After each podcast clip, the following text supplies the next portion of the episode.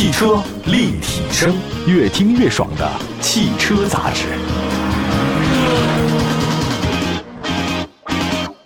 欢迎大家收听，这里是本期的汽车立体声，又在节目中跟各位相会了。我们的节目呢，线上线下好几百个城市呢都落地播出，特别感谢大家的支持。新的一年，我希望所有的朋友们继续关注我们的节目，给我们节目提出更多的意见和建议，可以在我们的官方微信平台后台与我们留言。汽车立体声找到我们。今天的话题呢是广汽传祺。大家知道这几年广汽传祺曝光率特别的高，官方的说法是什么呢？传祺是一个定位偏向中高端市场的自主品牌，旗下呢其实像广汽传祺 GS 八 M 八这个车型呢，在市场里面获得了很多认可。那不过客观的说，整体销量来看，广汽传祺呢始终没有到自主车企的第一阵营，这个是事实。给人感觉是什么呢？曝光度特别的高，但是销量呢却比较一般。那虽然我们不太能够武断说这一件事儿，你说销量就是一切。但很多时候，这销量能客观反映出一个品牌的生存状态和它的市场认可度，这个是没毛病的，对吧？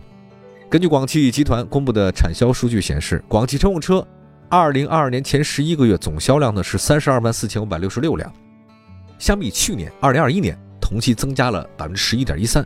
但是很有意思的是啊，这是他们集团的产销数据说的。汽车之家公布的终端实际交易量的数据显示，广汽传祺前十一个月。总销量仅仅是二十六万三千两百三十三辆，同比还下跌百分之五。你看啊，这个终端销量跟批发销量差距差多少呢？差了六万多辆。当然，咱先不说对或者说是不对啊，毕竟是一个批发一个零售。但从一个侧面说什么呢？就说厂家你出车这没毛病，但是广汽传祺的经销商压力很大，库存很大，对吧？这六万多辆都是在经销商那边压着的，卖不出去是吧？那么在不少人印象当中啊，广汽传祺是有明星车型的。那么旗下的中高端车呢是 GS 八、M 八，获得不少的好评。但是呢，这些车在销量方面没有很多人想象中的那么优秀。有点是什么呢？叫好不叫座。M 八呢是传祺品牌里的中高端品位，在销量上呢是超越了本田奥德赛、艾力绅，值得骄傲。在二零二二年的前十一个月，传祺 M 八总交强险数呢是多少？四万八千九百五十四辆，同比下跌百分之十八点一八。这个不是个好消息。那专家分析说，为什么呢？是竞争对手太多了，合资品牌主动调整，这都是导致 M8 卖不好的原因。销量下滑了，总得找点原因。另外呢，他说，随着红旗 HQ9、腾势 D9 这些自主品牌 MPV 都上市了，所以传祺 M8 呢，在工商务 MPV 市场的压力也越来越多。传祺的家用 MPV 车型啊，M6，这刚才是 M8，再说一 M6。十一月总交强险数呢是三万四千零二十一辆，同比下跌百分之十九。考虑到一方面，国内的自主品牌推的车的价格确实不贵，空间又很大，而且尺寸 SUV 也不小。传祺 M6 啊，这种家用 MPV 的生存空间实际上被那些 SUV 所取代。我们再来看 SUV 吧，刚才说的都是 MPV，SUV 市场呢其实是自主品牌的主战场。当年长城的哈佛、长安的 CS 系列就是如此啊。那么传祺 GS 四和 GS 八也都卖的不错，当然是曾经。最近两年传祺 SV 啊卖的整体一般，定位于中型 SUV 市场的传祺 GS 八获得很多网友的好评。搭载是什么呢？丰田混动，提升了很多产品力，但是也受到一些因素影响。刚刚上市的全新一代传祺 GS 八整体表现不如想象，前十一个月。一共卖了四万两千七百零四辆，那么在十月份、十一月份，整体的月交强险数量只有四千辆以下，十一月只卖了三千辆。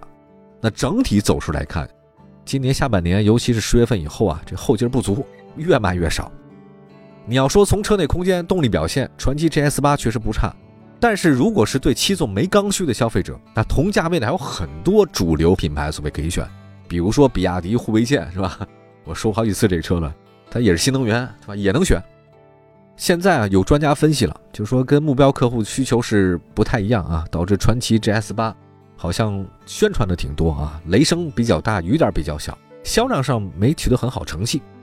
紧凑 SUV 啊，其实是很多自主品牌冲量的主要战场。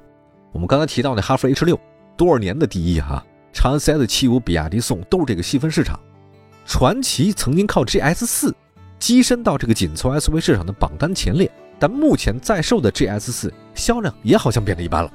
这个事儿，二零二二年前十一月总交强险数量只有三万八千一百七十七辆，同比跌幅将近百分之五十。另外呢，传祺 GS 4 Plus 同样是不温不火，前十一个月总交强险数量只有三万辆。我觉得也是因为传祺品牌在紧凑 SUV 市场表现不太好，导致它在新车市场，它得不断推新车呀。可是质量也一般，所以导致出现了质量下滑。我说个题外话啊，其实九月份的时候上市它一个叫传奇影库，当时呢他就想把那个传奇 GS 替代一下。我觉得它未来应该可以值得关注，但能不能替代成功就不好说了。还有一个它那个影系列嘛，对吧？影豹也是传奇出的，这个运动型比较强，好像在车展里面我也见过啊。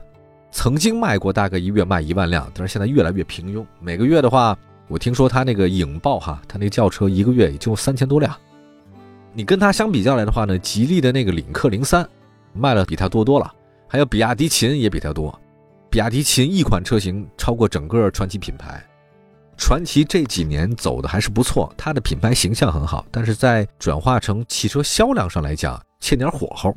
这个原因在哪儿？我们也只是分析大面的原因。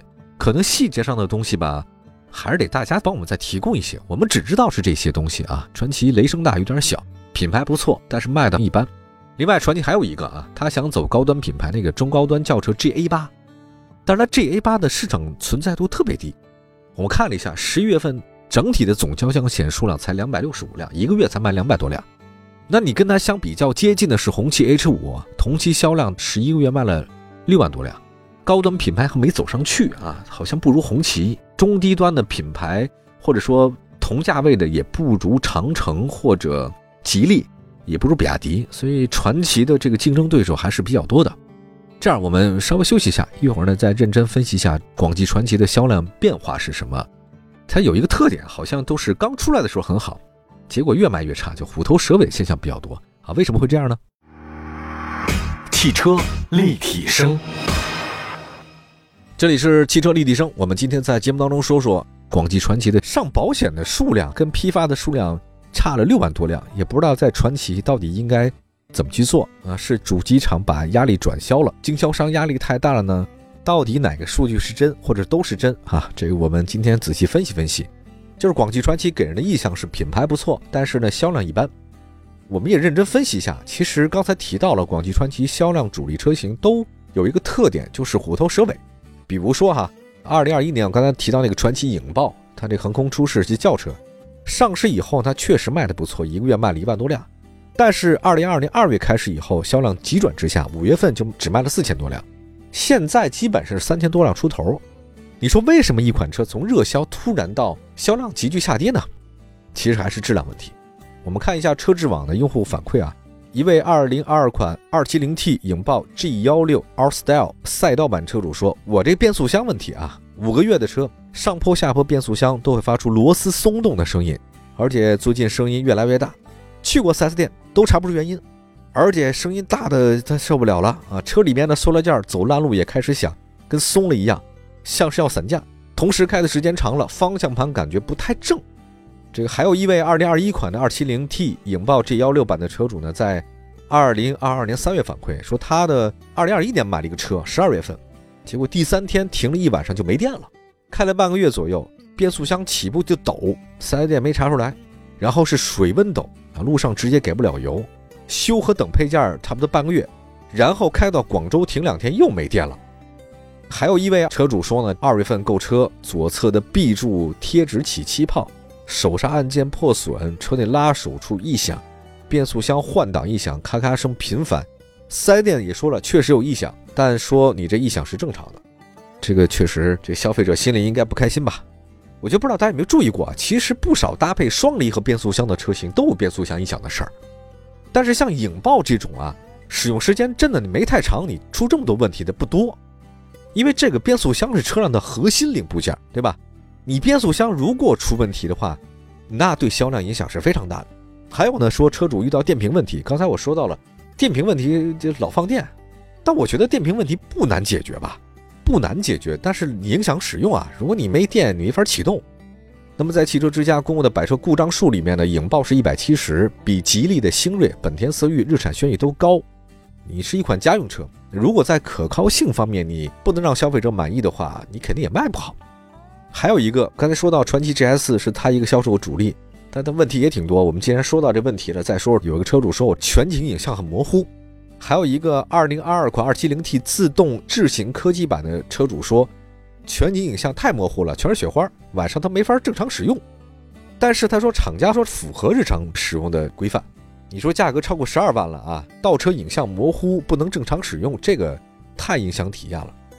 其实类似的问题还挺多的啊。那你说从成本使用来讲，你换一个清晰点的摄像头，价格应该不是特别贵哈。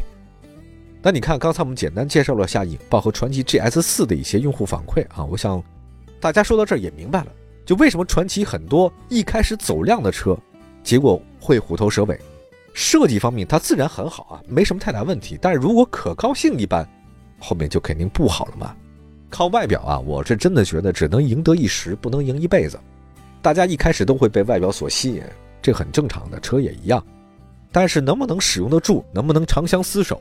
你还得有一个可靠的质量和有趣的灵魂。总结一下吧，其实缺少热销车型啊，或者说缺少持续热销的爆版车型，是广汽传祺没能在销量方面增长的原因。它跟那比亚迪或长城相比的话，广汽传祺对市场的反应速度不是特别的快哈。现在新能源特别火，广汽集团有纯电品牌爱安，但是呢，纯电动车好像不能对传统燃油车进行平替。兼具纯电动车和燃油车优势的插电混动车型，广汽这边没太多。比亚迪在二零二二年它实现了销量爆发，原因是什么？这个大家都明白。那相比之下，传祺品牌在插电混动方面没有太多突破。当然，它有混动系统，比如它用的谁呀？传祺用的是丰田的混动系统，但是你用人家的，你这价格就贵，价格缺乏竞争力，所以销量上也不太能突破。既然你用的是丰田的，我干嘛不直接买丰田的呢？在二零二二年年底啊，广汽乘用车人事调整了，广汽丰田的老将黄永强担任了传祺销售领域的掌舵者。他曾经作为参与者啊，见证广汽丰田从年销三十五万到现在年销百万。那他能不能在二零二三年让广汽传祺实现销量回升呢？这个值得我们节目的关注。好的，感谢大家收听今天的汽车立体声，祝福各位用车愉快。明天同一时间，我们节目中继续分享汽车世界的话题。明天见，拜拜。